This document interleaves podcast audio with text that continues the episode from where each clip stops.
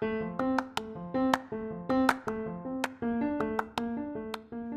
independencia hispanoamericana.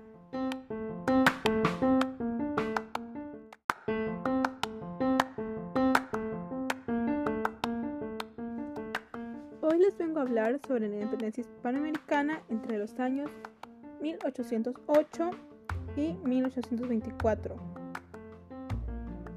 Sabemos que las colonias españolas y portugueses en América se independizaron.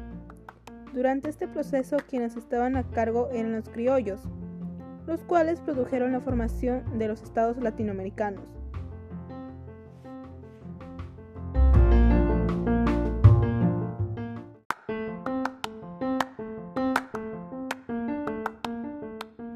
Pero, ¿qué fue realmente la independencia hispanoamericana?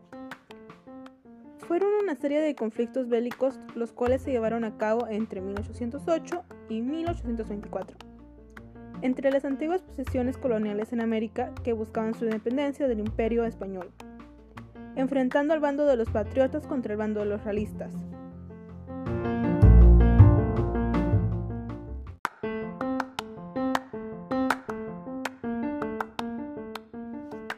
¿Quiénes eran los criollos? Los criollos eran descendientes españoles, nacidos en los territorios españoles de América, y representaban en torno al 10% de la población. Mayormente eran terratenientes o comerciantes.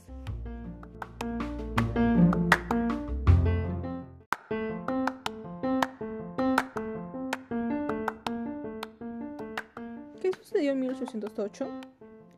Hubo un vacío de poder, teniendo en cuenta que Hispanoamérica había alcanzado la madurez y desarrollo notable debido a la acción imperial. Después de 100 años de la entrada de los Borbones, en España se desató la mayor crisis política. Los Borbones, Carlos IV y Fernando VII, traicionaron a los españoles quienes le habían entregado el país a Napoleón, motivo por el cual el pueblo se levantó contra el invasor francés. Napoleón puso al mando a su hermano José Bonaparte, el cual fue un monarca. Conclusión, la entrada de los franceses a España es el detonante de la guerra de la independencia española.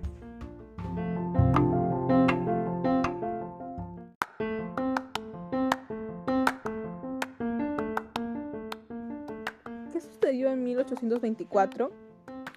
Se desarrolló una batalla en la Pampa de Quinua en Ayacucho, Perú, el 9 de diciembre de 1824.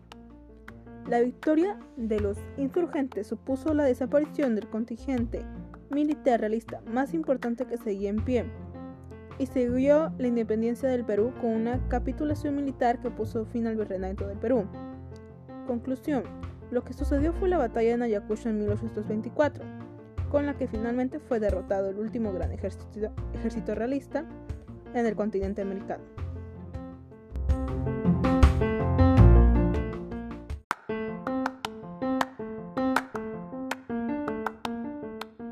¿Qué causas tuvo la independencia hispanoamericana?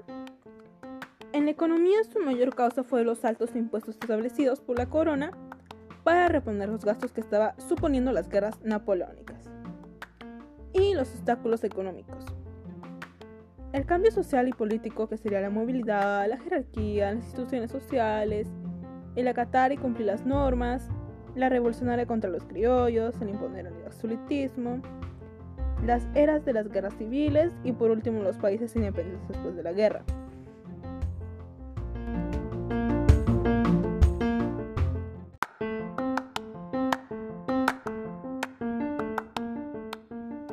Terminando de hablar ya sobre este tema tratado el día de hoy, espero que se haya comprendido y muchas gracias por su atención.